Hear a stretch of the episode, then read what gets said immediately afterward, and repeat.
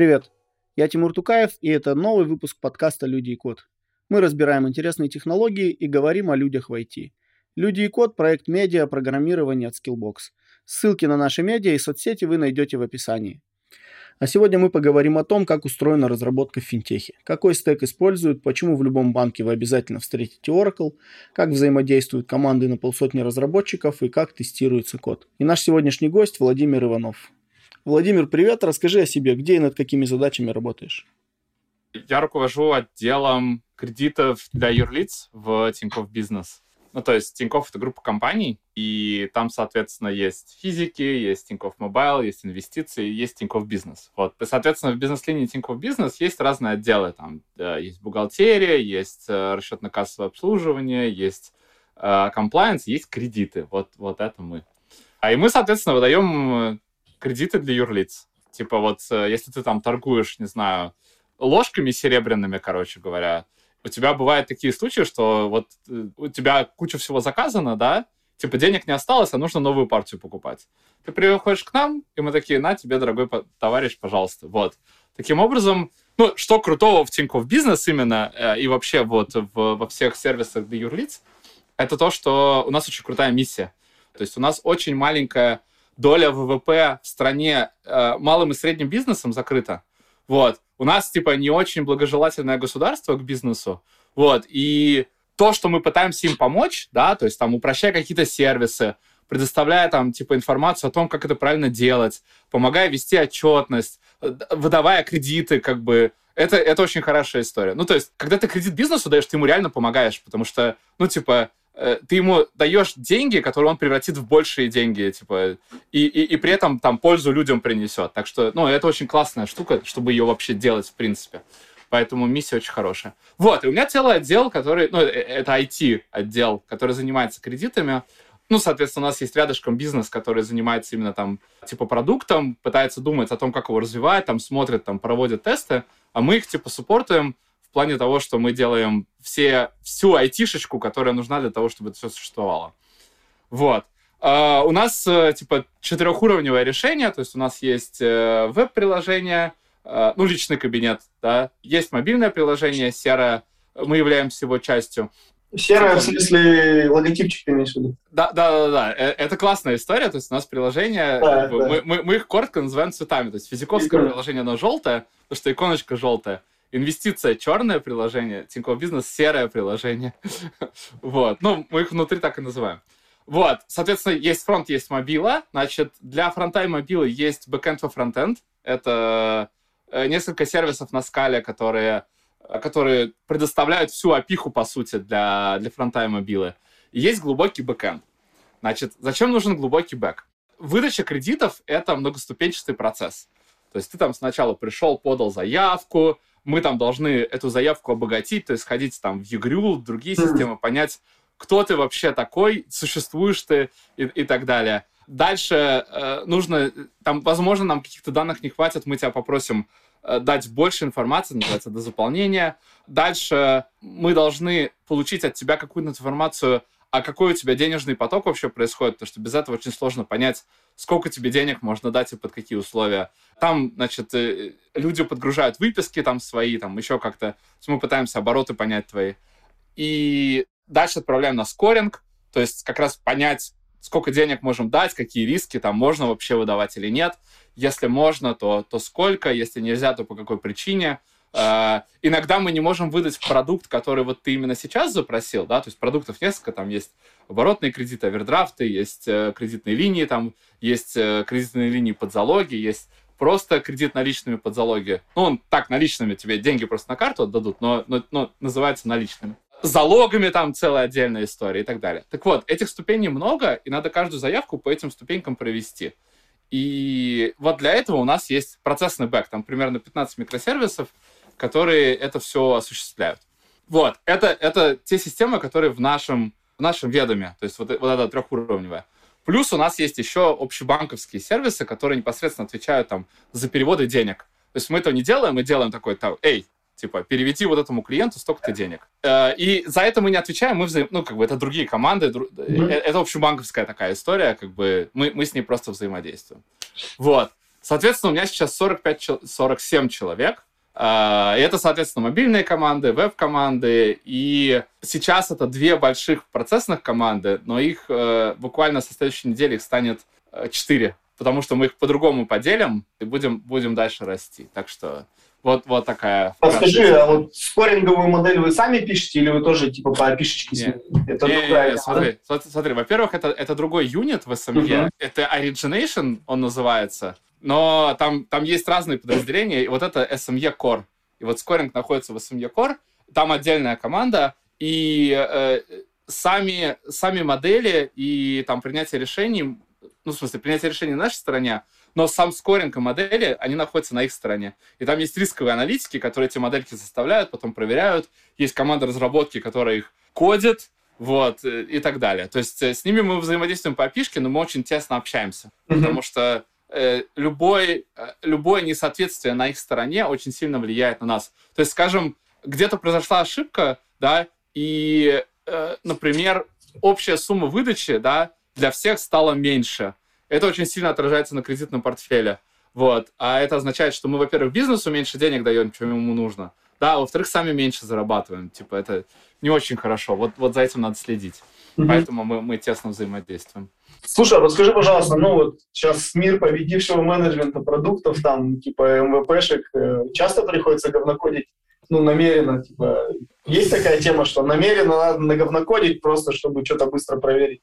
Я бы сказал, что не наговнокодить, а скорее, типа, поставить костыль или сделать не совсем по процессу. Ну, то есть, смотри, у нас для большинства фичей у нас есть правильный процесс. Mm-hmm. У нас, э, типа, когда люди приходят, технологи, это такие продукт-оунеры, короче, но они в банке технологами называются почему-то, как бы наследие. Они приходят, говорят, смотрите, мы хотим сделать, там, не знаю, новый продукт какой-то, да, э, не знаю, что мы, что мы делали. Ну, там, например, кредитные линии под исполнение контракта. Они давно есть, но неважно, просто как пример. И мы такие, о, типа, что, что это за продукт, как он будет работать? И нам рассказывают, вот, там будет человек, будет контракт в госзакупках, мы будем это, на, на это дело смотреть. Если человек действительно выиграл закупку, то мы будем ему давать деньги под это дело и так далее. То есть описывают, как бизнес описывают. И мы дальше начинаем думать. У нас есть э, архитектурный комитет, который на это дело смотрит и думает, как это реализовать, то есть какие системы будут затронуты, какие изменения понадобятся, какие риски э, привнесутся этими изменениями и так далее. Дальше мы это бизнесу показываем, говорим, смотри, вот мы придумали там типа три решения, одно решение, оно очень быстрое, и вот оно на костылях вот такое вот кривое косое, но типа стоимость переписывания его будет вот такая. Либо у нас есть нормальное решение, оно подольше, но оно получше, понадежнее и так далее. И в зависимости от бизнес-ситуации мы решаем, что типа делаем нормально, короче, и, ну, и мы нормально делаем. В смысле, что у нас все это по процессу идет, у нас есть нормальное тестирование, аналитика, документация и все такое. Бывают другие ситуации, в которых мы делаем именно MVP. То есть мы не понимаем, насколько ценная будет фича, то есть насколько будет полезный продукт, мы не знаем, насколько он нужен рынку, то есть мы о чем-то догадываемся, но это гипотеза, их надо проверять, правда? И мы делаем все сильно попроще. То есть мы там принципиальную схемку нарисовали, там двух человек выделили, это все за месяц э, сделали, э, там какие-то углы срезали, и дальше запустили. И дальше уже на бою мы смотрим, пошло или нет. Вот, например, мы так делали фичу э, кредитования маркетплейсов с Яндекс Маркетом. То есть это уже в паблике, я могу это рассказывать, поэтому суть в чем? В том, что человек, который мерчант на Яндекс Маркете, у него есть кнопочка в интерфейсе, типа «Хочу кредит от Тинькофф». Он ее нажимает, попадает на наш лендинг, там оставляет заявку, ИНН, номер телефона, там, фамилию, имя, отчество. И дальше мы идем в Яндекс Маркет и спрашиваем, смотри, к нам пришел такой-то человек, такая-то компания, дай обороты нам его. И они нам отдают программные обороты, мы, мы на них смотрим, и это почти вся информация, которая нужна для того, чтобы принять решение. И, соответственно, дальше, дальше идет обычный продукт, обычный там оборотный кредит. Мы смотрим, что, да, все хорошо, выдаем, ну, оформляем человеку РКО, выдаем ему на это РКО деньги, то, что у него счет появился, и дальше человек начинает больше торговать на Яндекс.Маркете. И это классная история, потому что, во-первых, e-commerce растет, во-вторых, ну, как бы пандемия, туда очень много продаж ушло, и плюс к этому, ну, это, это только первая ступень. Вот, и вот это мы сделали, типа, не совсем по оптимальному процессу. То есть мы там тестировали на продакшене, сразу у нас не было выделенного тестировщика. У нас там, типа, э, на все про все было два человека, которые это делали. Я, я кстати, часть интеграции с Яндекс.Маркетом писал самостоятельно. Мы там какие-то баги нашли, но, типа, это окей, теперь мы поняли, что это работает как бы хорошо, теперь мы готовы это развивать, там типа что-то исправлять, чего, чего не было и так далее. И, ну, такое частенько происходит, это, это нормально, как бы в, вот в такой в таком ритме развития бизнеса это как бы окей, это работает. Прикольно. Слушай, а подскажи, пожалуйста, ты же до банка еще где-то работал, ну, в других каких-то сферах, не в финтехе. И вот можешь э, рассказать, вот чем, по-твоему, отличается работа в финтехе, в разработке от э, работы в других отраслях? То есть какие-то яркие, может быть, отличия? Да, да, самая яркая штука — это, конечно, регуляция. То есть э, как вот сказать, вот я работал в ЕПАМе, когда мы делали для большого ритейлера систему управления заказами, у них это все на Excel было. То есть им там нужно партию товара закупить, ну, заказать, скажем так. То есть там про деньги вообще не шла речь. А, им нужно было просто понять, какие магазины какие вещи привезти. И они брали Excel, короче, и там в ячеечках заполняли, что, сколько, чего нужно куда привезти. Это было, естественно, неудобно, это были ошибки, там люди путались, теряли эти Excel, там плохо их переносили там, в другую систему и так далее. Мы им делали, соответственно, систему, которая эти Excel превратит в программный продукт, где можно в веб-интерфейсе все это накликать, там все, все ошибки будут проверены, там все подкорректируется и автоматически выгрузится куда нужно, там, в даунстрим систему. И там регуляций почти не было. Ну, то есть, типа, нас вообще ничего не касалось. Это была просто информационная система, которую нужно было закодить и отправить в продакшн. Ну, там, требования собери, пойми, что ты по перформансу не налажал, как бы, и все, и поехали. В финтехе очень много регуляций. Там есть требования ЦБ, есть требования, там, финмониторинга, есть требования, там, просто законодательства есть э, закон о персональных данных, короче. И вот это все, это нужно соблюдать. И мало того, что тебе нужно это знать и соблюдать, у тебя это еще регулярно меняется. То есть э, ФСБ приходит и говорит, типа, закон о том, что электронная подпись, теперь вот ее нельзя держать в облаке, поэтому, типа, все на флешках, давайте, ребята, срок 1 января. Как бы и все бегают, пытаются э, это требование удовлетворить в срок. И, ну, это такой disruption, конечно. Вот, это, наверное, самое, самое яркое такое отличие. А подскажи, вот у тебя команда получается 47 человек. На каких стеках, да, на каких языках пишете, на каких технологиях, какие фреймворки используете? Ну, фронтенд у нас на Angular, и там TypeScript. Я не очень сильно погружен в это, э, там, какие фреймворки еще поверх используются. Я знаю, что у нас написан свой фреймворк поверх этого дела, да, для того, чтобы там как-то правильно фронтенд формировать, называется Frame Manager. И и используют его. Я знаю, что у нас в компании несколько человек, э, которые Google Developer Expert по Angular. То есть мы его так нормально, хорошо используем. У нас постоянно выходят на, хабре статьи про это дело, так что фронтенд у нас хорошо раскачан. Мобильные приложения у нас э, модные, молодежные, то есть там многомодульность, в, в Android Kotlin, Dagger 2, RX Java и так далее. Ну, там сейчас обкатывают крутины, но это в процессе. Вот. Ну, то есть не спешим, не спешим. И в чем преимущество Тинькофф Бизнес? Это в том, что у нас э, очень хорошо в технологическом плане у нас там приложение с нуля собирается 10 минут, в отличие от физиковского, которое собирается 40. Вот, у нас там релизный цикл хороший, он там две недели будет, скоро неделя. Ну и вообще, как бы, мы, мы следим там за технологической продвинутостью. У нас там автотесты, у нас импакт-анализ. Кстати, вот скоро Mobius будет, на нем будет, э, у нас Макс Щепалин будет рассказывать, что такое импакт-анализ. Это вкратце, ну, у нас очень много очень много фичей покрыты автотестами, и мы следим, чтобы каждая новая фича тоже ими была покрыта, чтобы регресс был маленький. И понятное дело, что мы бы хотели все эти автотесты запускать там на каждый pull request или хотя бы каждую ночь. Но на pull request все, все автотесты запускать, во-первых, э, очень долго, во-вторых, не очень целесообразно, потому что 90% перезапускать не надо, оно не затронуто. Вот импакт-анализ позволяет понять, какие именно тесты надо перезапустить, чтобы, во-первых, не упустить ничего, а с другой стороны проверить, что ничего не сломалось. Так что вот, вот такая штука у нас есть. В iOS, по-моему, нет этого импакт-анализа пока, но над ним работают. В iOS, соответственно, Swift, там тоже многомодульность, и сильно больше я ничего не знаю, потому что я немножко далек от этого. Э, э, это вот по стеку. Значит, по, по стеку мобилы фронта. На, на ближнем бэке используется Scala, используется Akka, используется Cats, что еще? API First мы хотим скоро завести туда, но пока не получается. Но, к сожалению, со скалой такая проблема, что, что очень трудно найти инженеров на них, поэтому мы собираемся развивать сервисы через написание новых сервисов на Node.js и TypeScript. Соответственно, если кому-то интересно, приходите. Так, что дальше? Дальше, значит, глубокий бэк у нас написан на микросервисах на Kotlin. Там Spring, Spring Boot, Camunda в качестве движка BPM. В качестве баз используется Postgre в основном, но где-то там далеко, глубоко-глубоко есть Oracle, естественно. А, какие-то сервисы э, написаны на Node.js, вот, вот тот, тот, что я говорил про Яндекс.Маркет, там тоже TypeScript. И типа с большего всего. Ну, Kafka, естественно, как бы как, как у всех. Где-то используется Cassandra. Раньше был Infinispan, мы его выпилили. А, крутится все в докер-контейнерах в Кубере а, на двух дата-центрах. И вот, типа, типа все. Слушай, прикольно, а вот ты сказал, что, естественно, Oracle, там, что имел в виду? Ну, где-то где какие-то вещи там внутрибанковские, они на Oracle работают просто-напросто. Ну, потому что Потому что те решения, которые вот в финтехе используются, они, они там на Oracle сидят. А, понял. То есть э, есть определенная зависимость от да. каких-то стандартных да. решений, которые приходятся да. на Oracle, ну, то есть которые сами на Oracle основаны. Да, да.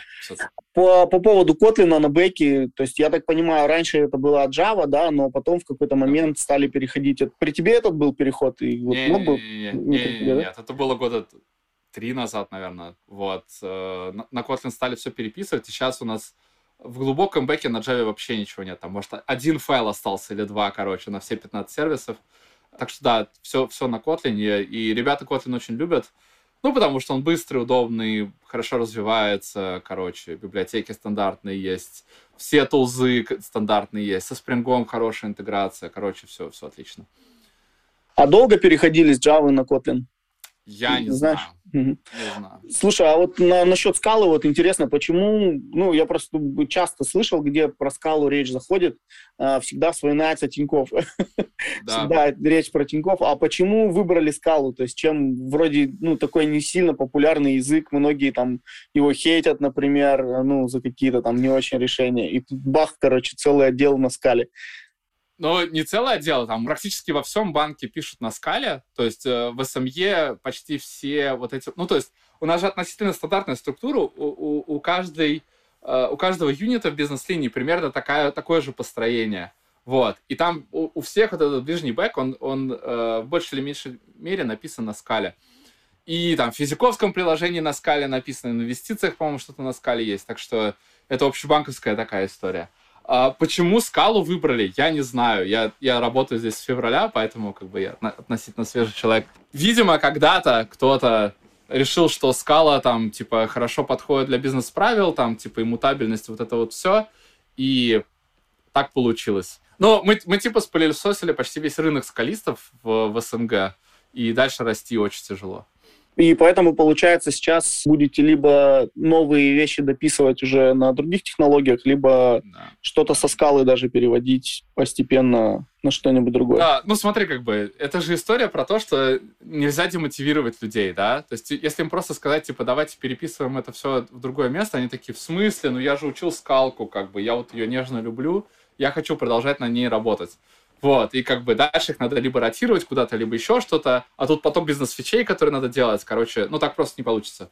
Поэтому мы начнем с того, что мы новые сервисы будем на ноде писать, а там уже посмотрим, будем ли мы что-то переписывать или там будем оставлять на поддержке, короче, вот так. Слушай, а вот интересно, ну вот ребята, которые пишут на скале, так по ощущениям, да, наверное же они, как сказать, ну, немножко аристократами, что ли, себя чувствуют в какой-то степени. И, например, со скалы переходить там на TypeScript или на Kotlin, то есть не считается ли это для них каким-то, ну, чем-то зазорным, например, ну, вот самим, если переучиваться. Слушай, ну, ну точно не зазорным. Э, мы, стараемся поощрять изучение новых технологий, там, смежных.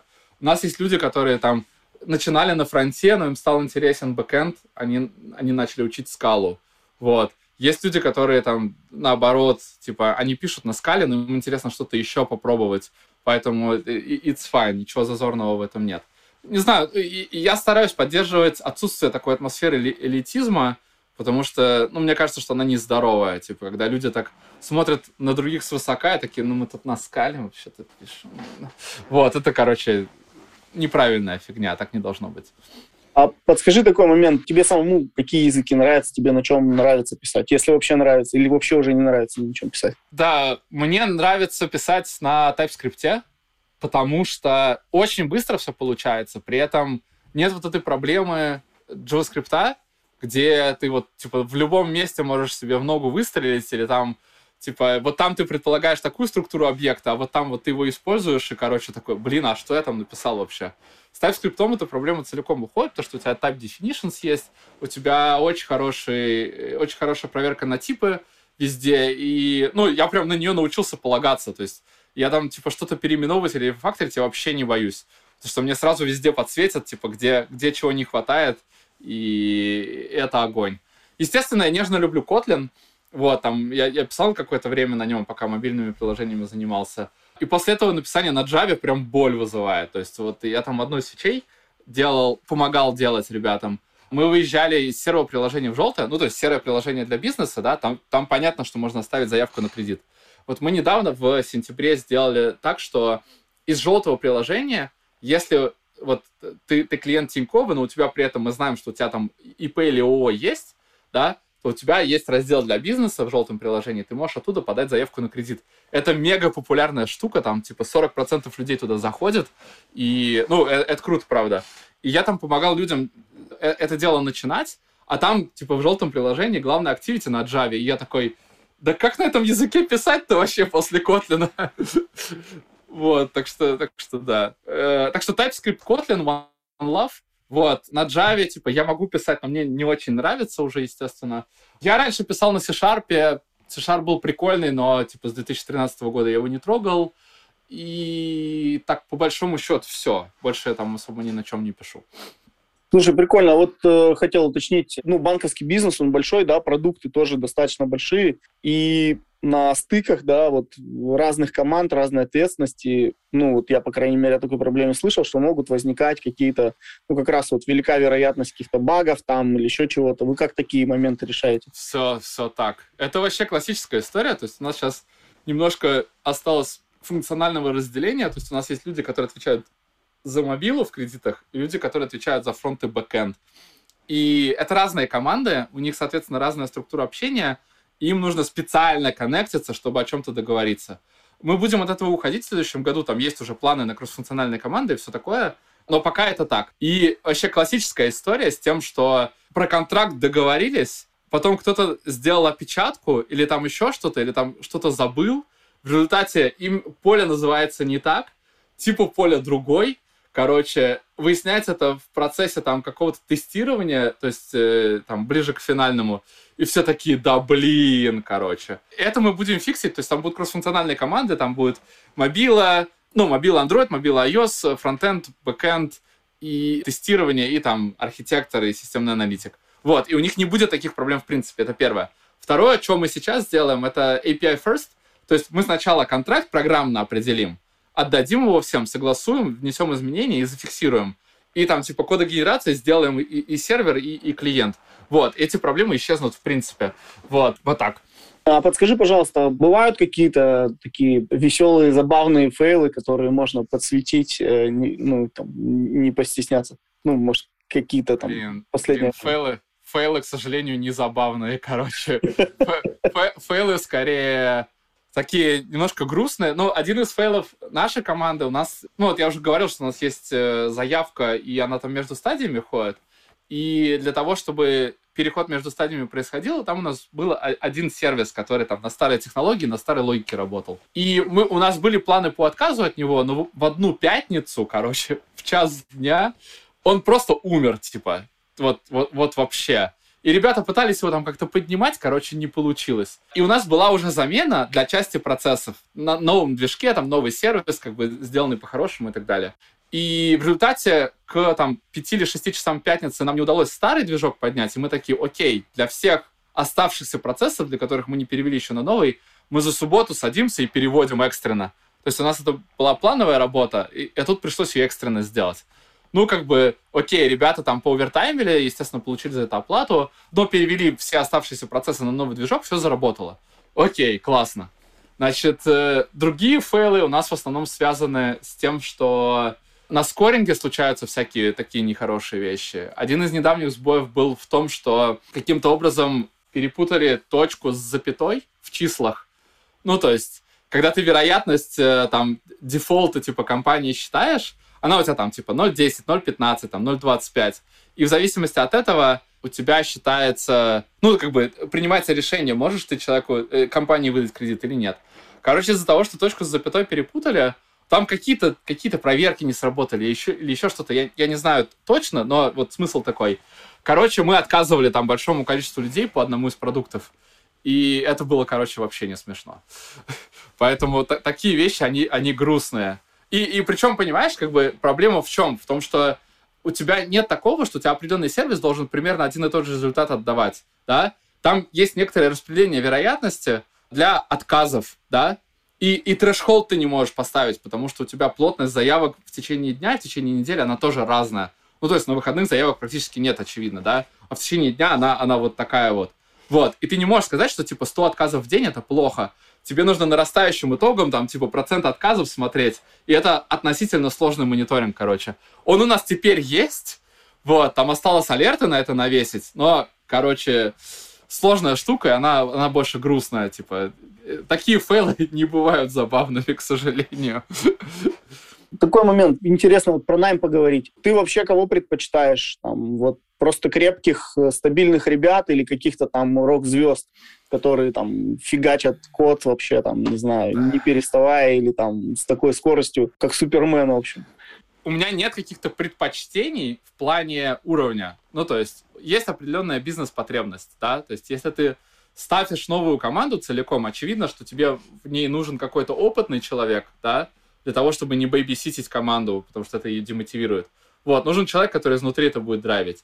Там нужен человек, который будет просто стабильно работать, да, ну, потому что есть много каких-то рутинных задач, да, и, типа, команду из всех сеньоров ты тоже не соберешь. Им скучно будет просто-напросто, тоже мотивация ноль. Тебе нужен человек, который в начале пути своего, то есть там джун или там middle минус или еще что-нибудь такое, потому что, во-первых, сеньорам надо кого-то учить, это их обязанность, да, и э, это возможность их развития. Во-вторых, рост людей — это правильная инвестиция, короче говоря, и правильная мотивация и так далее. Поэтому нужно набирать всех на самом деле, да, то есть разных степеней.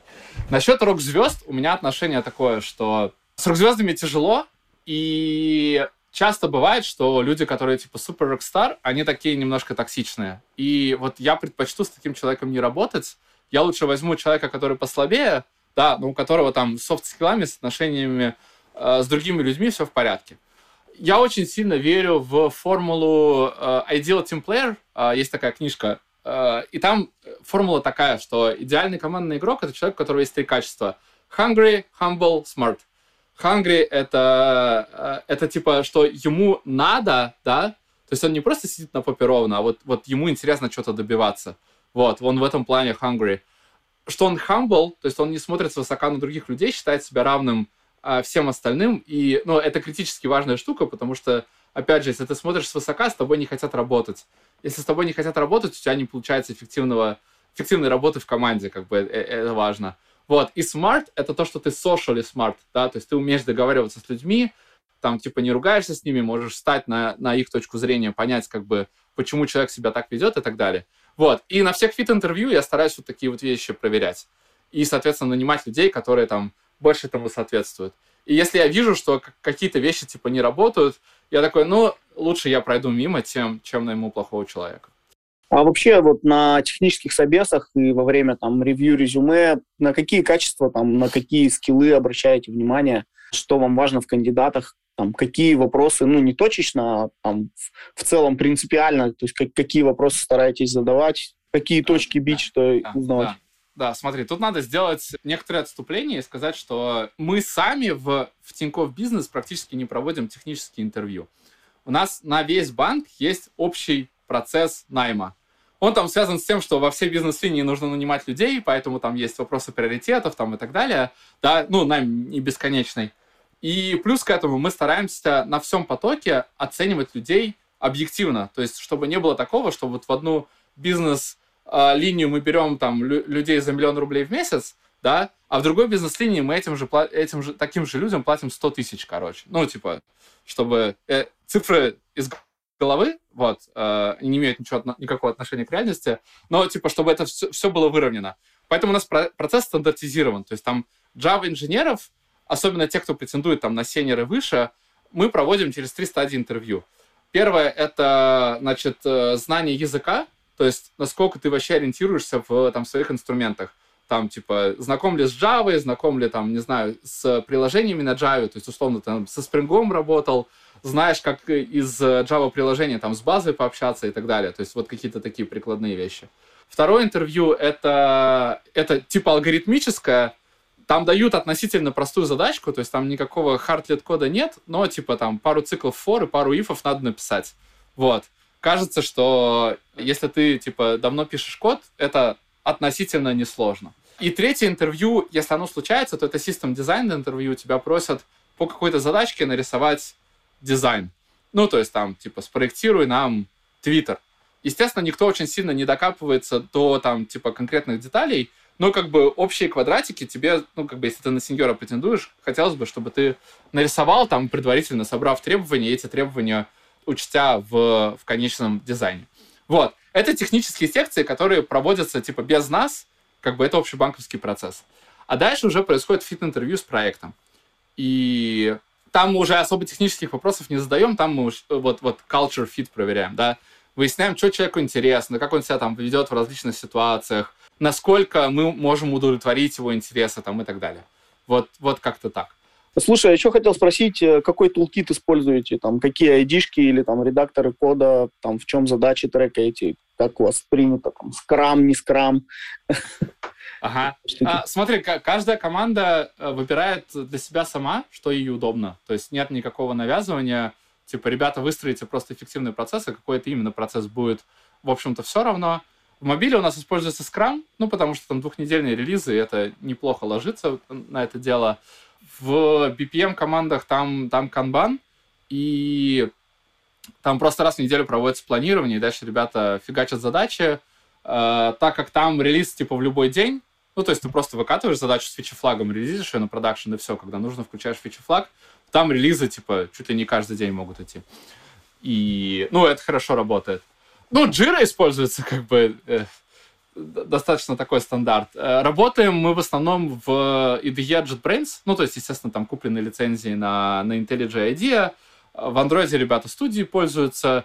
Для iOS все пишут в Xcode, то есть никто апкод не использует насколько я знаю. Для фронта используется WebStorm, естественно, но кто-то, кажется, пишет в VS Code, но я, типа, сильно тоже там э, на, на места не прихожу. Ну, когда Node.js я писал, я, я писал в WebStorm, потому что очень удобно. Вот, э, как-то так. А, по сравнению с другими сферами, в которых ты работал, как тебе финтех? Ну, нравится, не нравится? Если нравится, то что в нем такого, ну, вот именно тебя привлекает? Слушай, я бы не сказал, что типа именно финтех привлекает. То есть, мне кажется, гораздо более важным это миссию, которую ты исполняешь, да, насколько то, что ты делаешь, помогает людям. И, ну, сейчас я себя чувствую в этом плане очень комфортно. То есть я, я правда верю в то, что то, что мы делаем, полезно, правильно. И это не то, чтобы, типа, денег заработать, а это реально, типа, помогает людям в стране, короче, жить лучше и, и общество менять в лучшую сторону. Поэтому это, это супер. То, что это делается через деньги, ну, как бы, окей. Там есть, естественно, такие, ну, иногда моменты, когда ты вот, типа, э, технолог тебе приходит фичу, э, приносит, и ты задаешься вопросом, а вот эта фича, она реально сейчас пользователю поможет? Или мы ее делаем только для того, чтобы, типа, тут немножко больше денег заработать? И ну, как бы с такими вопросами, короче, сталкиваешься. Это скорее такой, типа, небольшой минус. Но в целом финтех интересная штука, тут очень много всяких крутых правил, вот, и она лучше понимает, ну, дает э, очень хорошее понимание, насколько на самом деле трудно бизнес в России вести, короче. А если бы тебе там предложили, ну, там, в полтора-два раза больше ЗП и позвали куда-нибудь в гэмблинг, там, не знаю, в порнографические нет, сервисы? Нет, нет, нет, однозначно есть... нет вообще. Я, я, я думал над этим вопросом, типа, вот, типа, позовут меня в криптостартап. Ну, то есть, их же легко сейчас найти вообще, эти криптостартапы, в которых будет реально там, типа, в 2-3 раза зарплата выше, и я подумал, что нет, я не хочу, короче говоря. Ну, то есть, не вижу никакого смысла. То есть я себя сейчас финансово комфортно чувствую, и мне нравится то, что мы делаем, поэтому я бы остался. Ну, то есть тут нет никакого лукавства, что типа. Вот, я искренне так считаю. Слушай, спасибо, мне понравилось, очень ну, было интересно, в общем. Круто, тебе спасибо. Итак, мы поговорили о разработке в финтехе, нескольких уровнях бэкэнд разработки, взаимодействии между разными командами огромного банковского продукта и развитии в профессии. С вами был Тимур Тукаев, подкаст «Люди и код» от Skillbox Media. Слушайте наш подкаст на разных платформах, подписывайтесь на email рассылку нашего медиа и соцсети. Все есть в описании. Также в описании лежат дополнительные материалы от Владимира. Хорошей недели. Пока.